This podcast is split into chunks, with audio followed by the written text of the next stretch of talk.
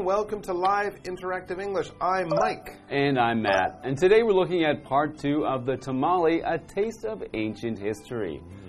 So, in part one, we learned that this food, which is very popular in Central and South America, has been around for over 9,000 years. It's older than me. Wow. I know, that's old. That's really old. Yeah, it's actually probably one of the older uh, people food, peasant food, Mm-hmm. food that people have been eating rich, poor for a really long time. They're fairly easy to make, but they do take a lot of time. Mm-hmm. You can eat them today. People ate them a long time ago. Ancient warriors in the Aztec culture used to carry them into battle Yeah, just as like- a little packed lunch. An ancient sandwich. There you go, an ancient sandwich. It's kind of like a zongzi, and even when the Spanish came in with Hernan Cortez and they wiped out the Aztecs and Montezuma, they toppled the temples, they took the gold back to Spain, they made the religion disappear, turned everyone Roman Catholic, made them speak Spanish as they do today in Mexico. But the tamale, it's still there. So, It hasn't changed because it's delicious. a piece of Aztec culture that lives on after the rest of it's gone. Even before the Aztecs. 9,000. years old. But don't worry, the tamales aren't 9,000 years old. They're fresh. You can eat them. Mm-hmm. They're not really old. Making them, though, the history of them is really old. So we're mm-hmm. going to be learning a lot more about it today. So let's check out more Okay. about the tamale, a taste of ancient history.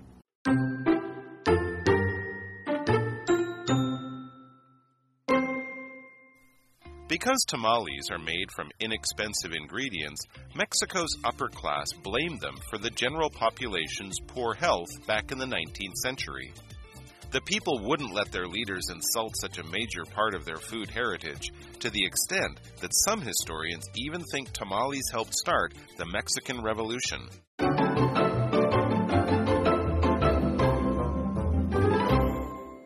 Right, so the tamale, a taste of ancient history. We've learned a lot so far. I'm mm-hmm. getting hungry, though. Mm-hmm. I haven't actually had a tamale since we started the article. So why don't you read, and I'll think about where I can get one for lunch. Okay, sounds good. Because tamales are made from inexpensive ingredients, Mexico's upper class blamed them for the general population's poor health back in the 19th century. Hmm, very interesting. So they might be delicious, but kind of like a zongzi, it's not really something you want to eat for every meal. I think every mm. time there's Dragon Boat Day, Oh, yeah. some doctor always says only have one zongzi Yes. every day because there's a lot of salt and fat and stuff like that. So maybe back in the old days, this is the 1800s, the 19th century, poor Mexican people didn't eat very well, and kind of like today saying, oh, it's the fast food, or oh, you drink too much Coca Cola, or something like that. People are blaming it on that. Well, maybe the people then didn't have the money or couldn't find healthy food, mm-hmm. so they were only eating the unhealthy food. But, anyways,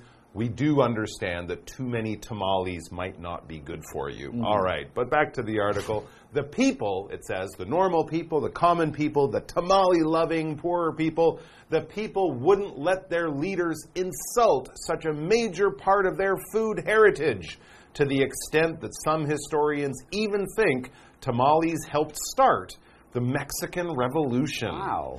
So a food can a food so powerful it can such an important part of their culture that it can even maybe have started a revolution. Yeah, or at least get the people thinking about the differences between the really rich people with all the good food and the poor people who only have this food to eat. It, the mm. people don't hmm. like to be insulted about their culture and things like that That's that they right. can't or So- don't want to change. The people wouldn't let their government insult the tamale. So to insult something or someone is to do or say something that makes another person angry, actually. So just to insult someone could just be to say something mean to them is to insult someone, mm-hmm. or to do something like maybe to to spit on someone's shoes.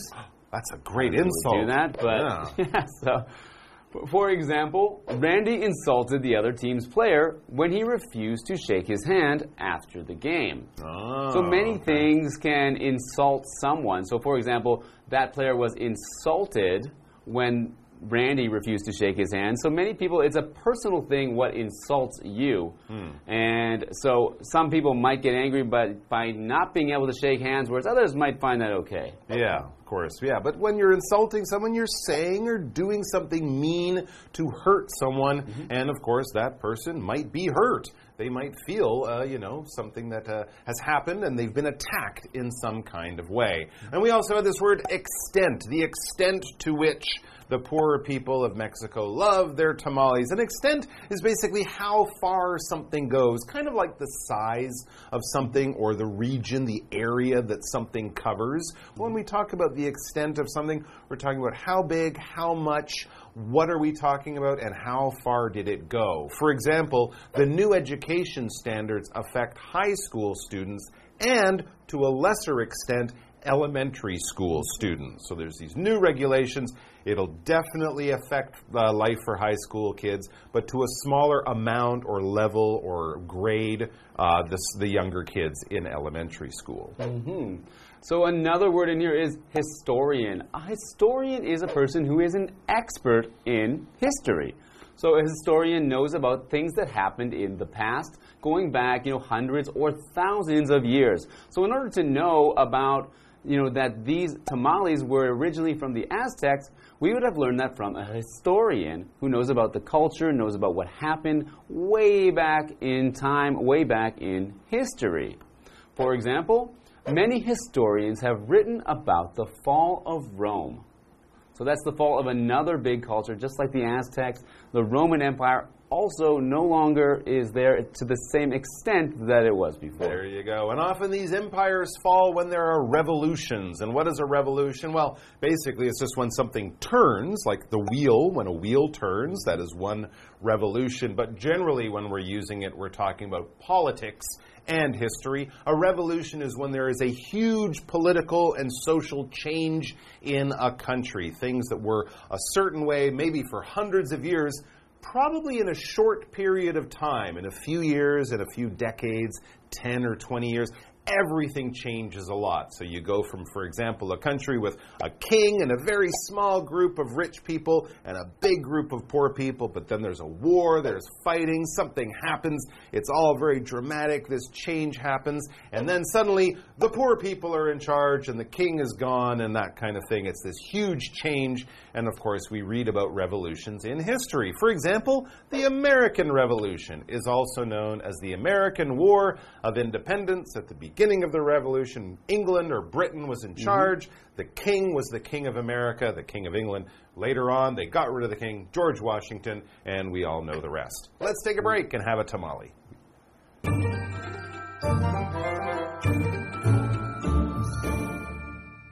Hello，大家好，我是 Hanny。我们今天继续来看塔马玉米粽这一道美食的发展。由于塔马玉米粽呢是用廉价的食材制成的，那在十九世纪的时候，墨西哥的上流社会把一般民众健康欠佳的原因就归咎于塔马玉米粽。那么人民不让他们的领导人侮辱这样重要的食物遗产，以至于呢，有一些历史学家甚至认为塔马玉米粽是墨西哥革命爆发的导火线之一。好，我们先来看看单字 insult。insult 就是侮辱或者是辱骂的意思。那么 extent 这个名词它表示程度、地步或是范围，我们可以用 to the extent 加上 that 子句来表达到什么样的程度啊、地步，以至于怎么样怎么样。再看到 historian，historian 是指历史学家，是一个名词。那么 revolution 它是指革命、革命运动或是重大变革，也是个名词。那注意这个单字，它其实也有旋转或是绕转的意思哦。好，这边一个重点，我们进入文法时间。好，我们这边一个重点是要看 blame 这个动词，它表示责怪、怪罪的时候，常常会用 blame somebody or something for something，或者是用 blame something on somebody or something，就是把某事怪罪于某人或某事。举例来说，Ron always blames others for his mistakes。Ron 老是把自己的错怪到别人身上。好，另外我们也常常会用 somebody or something。 加一个 be 动词 to blame for something，去表达说某人事物应该为什么负责，什么什么是某人事物所造成的。举例来说 Who is to blame for this problem？谁该为这个问题负责呢？好，这句话课文中。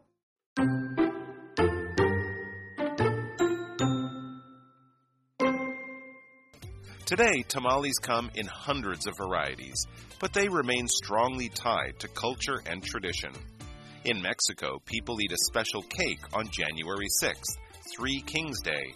The cake contains a small doll, and whoever gets the slice with the doll has to invite everyone over for tamales on February 2nd, the Festival of Candlemas. When tamales came to North America in the early 1900s, they were so popular that tamale stands filled the streets in San Antonio, Los Angeles, and other major cities. The local government in Los Angeles tried to ban the stands because there were so many, but they soon found that tamales were better liked than the government officials. You can find tamales in any place where there has been Spanish influence, such as Venezuela, Peru, the Philippines, and Guam. Wherever you take a bite, you'll be tasting a delicious piece of culinary history.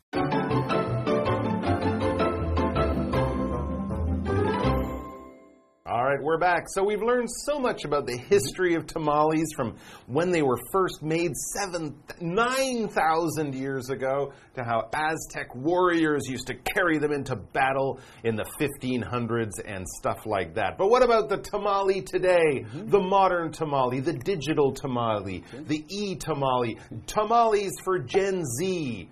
I don't know if they have those, but I'm mm. sure they do because it says today tamales come in hundreds of varieties, many flavors, but they remain strongly tied to culture and tradition. Well, that's the same with a lot of mm-hmm. things, right? These days we're still enjoying things that our parents enjoyed or people enjoyed generations ago, but we have a lot more variety now. There are many more types and flavors and kinds of these things. And that's basically what we mean when we say a variety. We mean a different, a lot of different versions of the same thing. For example, you can find many varieties of oranges at the market. Yeah, oranges, apples, they come in many varieties. Bananas, not so much. No, banana, just of the one that people eat. Most of the bananas are one variety, but of course, with a lot of food, uh, especially things that we can grow and you know change a little bit, yeah, we come up with varieties. So, what different types of varieties of tamales would people have, and and when would they enjoy them? Okay, let's find out. In Mexico, people eat a special cake on January 6th, Three Kings Day. The cake contains a small doll, and whoever gets the slice with the doll has to invite everyone over for tamales on February 2nd, the festival of Candlemas. Very interesting. So there you go. It's part of their Christmas tradition. You have it a little bit after Christmas. This, of course, is the Bible story of the three wise men coming to see the baby Jesus, and then you will also find something in your. To- That's actually really common, right? Find it in the cake. In the cake. So then, yeah, I remember when I was a kid, people would have a cake sometimes where they would bake like coins, Mm-hmm. Coins. or prizes into the Yeah, cake. Yeah. Christmas tradition in many parts of the world is to have something in your food. You find it, but in this case, then you have to serve tamales uh, to the people who uh, served you your food. So that's kind of interesting. And then we read when tamales came to North America in the early 1900s, so just around 100 years ago, they were so popular that tamale stands filled the streets in San Antonio, Los Angeles, and other major cities. Of course, San Antonio in Texas, Los Angeles in California, big Mexican community, people who come up over the border to work, but also, I'm sure, local people from all over America. Once they visited those places and got to taste a tamale, they became fans of this wonderful Mexican dish as well. Hmm, that's right. So our article continues. The local government in Los Angeles tried to ban the stands because there were so many. Wow. But they soon found that tamales were better liked than the government officials. So much like in Mexico, mm-hmm. where it possibly caused a revolution, in Los Angeles as well, the tamales were more popular than the government. In fact, we read you can find tamales in any place where there has been Spanish influence, such as Venezuela, Peru, the Philippines, and Guam. That's interesting, yeah, because the, the, the Spanish controlled the Philippines and Guam for a mm-hmm. long time. So you don't actually have to fly all the way to Mexico or the southern U.S. to have a tamale. You can get one right there in the Philippines. But it says wherever you take a bite, you'll be tasting a delicious piece of culinary history. Mm-hmm. A really old piece of culinary. Yeah. The, the tamale's fresh. It's not old. The history is old. So enjoy the tamale. So we have a what do you think mm. question here. So Mike, Yes. do you enjoy tamales mm. and why or why not? Let's see. I enjoy tamales. I find tamales to be quite interesting, quite tasty, uh, a little bit expensive, but I had a tamale at a Mexican restaurant here in Taiwan. I love doing that, but whenever I have that kind of food, I always want to go back to the real local place Oh. and have a real local person make it for me. But from what I know of tamales, I would definitely want to try one on the first day if I ever find myself on holiday in Mexico. Absolutely. How about you? Um, I I don't even remember if I've actually had a tamale or not. They're hard to find, as yeah, we said. because I've been living in Taiwan a long time, and before that, I was in Canada, and there's not a lot of Mexican food in the city that I'm from, Vancouver. There's not a large Mexican community, so Hmm. I haven't tried many real, authentic Mexican food. Yeah, and like I said, sometimes when they have that food, they change it a little bit. So I think the best way would be to go to Mexico. But if you can, try a tamale whenever you can, wherever you can find it. Your mouth won't regret it. Yeah, I and I hope guarantee. to try one soon. All right, guys, See you take next care. time. We'll see you next time. Adios. Bye.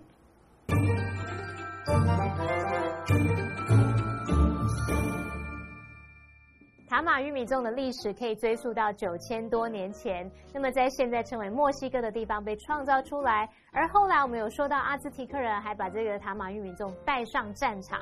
Mike 老师在简述这段历史时，他用到 warrior 这个字，W A R R I O R warrior，它表示战士、勇士或是武士。好，那么课文接着写到说，如今啊，塔马玉米粽有数百种，但它们仍然和文化传统紧密相关。而塔马玉米粽在二十世纪初传到北美洲时，他们非常受欢迎，以至于在圣安东尼奥、还有洛杉矶和其他主要城市的街道上，到处都是塔马玉米粽的摊位哦。那洛杉矶当地政府还因为摊位太多而试图禁止，结果他们很快就发现塔马玉米粽比这些政府官员还要更受欢迎了。好，我们来看单字 variety。variety 这个名词它表示种类、变化或是多样化，它也可以表示各式各样。那老师在解释的时候用到 version 这个字，v e r s i o n，version 表示版本、变种或是形式。好，课文最后提到说，你可以在受到西班牙影响的任何地方找到塔马玉米粽，无论你在哪里尝一口，你都会品尝到一段美味的烹饪历史。好，这边一个重点，我们进入文法时间。好，我们来看这个重点是 WH 疑问词后面加上 ever e v e r 这样的用法。首先，第一种用法呢，它可以当复合关系代名词，这时候就兼具了先行词和关系代名词的功能，用来引导名词子句。那常见的复合关系代名词有 whoever、whichever、whatever 等等。我们造两个例句。Whoever solves a math problem will get a prize。解开这题数学题的人将获得一份奖品。我们看到句子里面的名词子句 Whoever solves the math problem，这时候它是用来当主词用哦。再看个例句，I'll buy whichever is the cheapest。我要买最便宜的那一个。好，那这时候名词子句 whichever is the cheapest 是用来当受词喽。 好，下一个用法是说，它可以用来当复合关系副词，那这时候它就兼具了先行词和关系副词的功能，用来引导让步副词子句，表示说无论怎么样啊，不管怎么样，这时候就会跟 no matter 搭配 WH 疑问词的意思相同哦。像我们说 whatever 就相当于 no matter what，无论什么。像 wherever 就相当于 no matter where，表示无论何处；whenever 相当于 no matter when，无论何时；whoever 相当于 no matter who，无论是谁等等。举例来说，Brent makes friends wherever he goes，也可以说 Brent makes friends no matter where he goes。Brent 无论到哪里都能交到朋友。好，以上是今天的讲解，同学别走开，马上回来哦。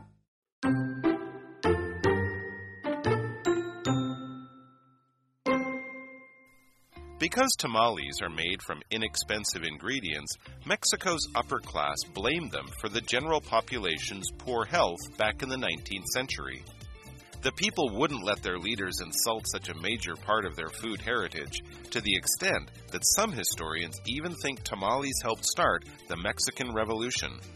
Today, tamales come in hundreds of varieties, but they remain strongly tied to culture and tradition.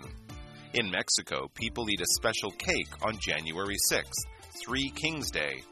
The cake contains a small doll, and whoever gets the slice with the doll has to invite everyone over for tamales on February 2nd, the Festival of Candlemas. When tamales came to North America in the early 1900s, they were so popular that tamale stands filled the streets in San Antonio, Los Angeles, and other major cities. The local government in Los Angeles tried to ban the stands because there were so many, but they soon found that tamales were better liked than the government officials. You can find tamales in any place where there has been Spanish influence, such as Venezuela, Peru, the Philippines, and Guam. Wherever you take a bite, you'll be tasting a delicious piece of culinary history.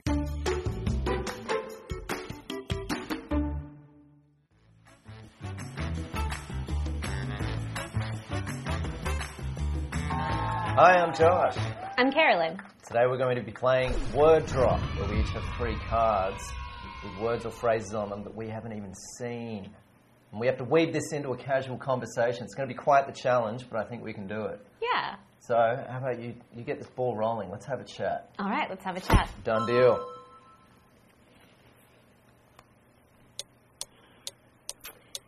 Okay.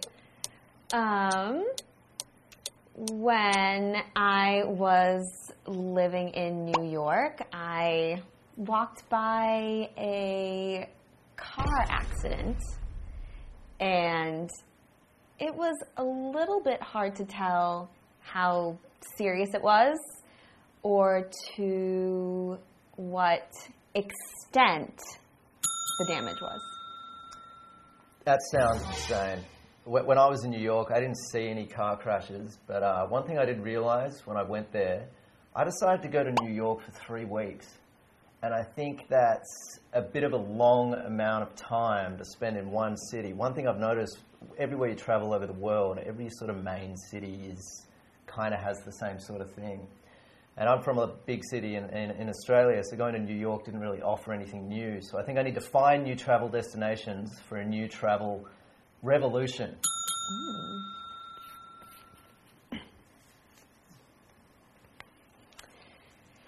Hmm. Speaking of revolution, uh, in my country, a long time ago, there was a revolution, and sometimes it's a little bit hard to tell what actually happened because there are so many different accounts of the story. So it's hard to know which historian to trust. Oh, totally. And uh, I mean, some of them, I don't want to say some tell the truth and some lie, but history can be written in different ways depending on who's writing it. Uh, which, I, which is something I've always found very curious, which is why I like to go to different museums to get this different sense of variety.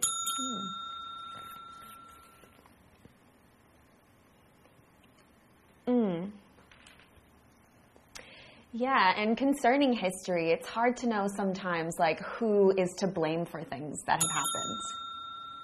Yeah, that's right. That's right. I mean, you don't want to point the finger at uh, certain people and say this person's to blame. I mean, history is like a culmination of so many different decisions. It's almost like a decision tornado, really. uh, but I think one thing you got to be careful of is who you sort of who you speak to about certain historical events, uh, because sometimes they may not receive it too well, and I don't want to just go around uh, insulting people. For sure. Yeah. yeah.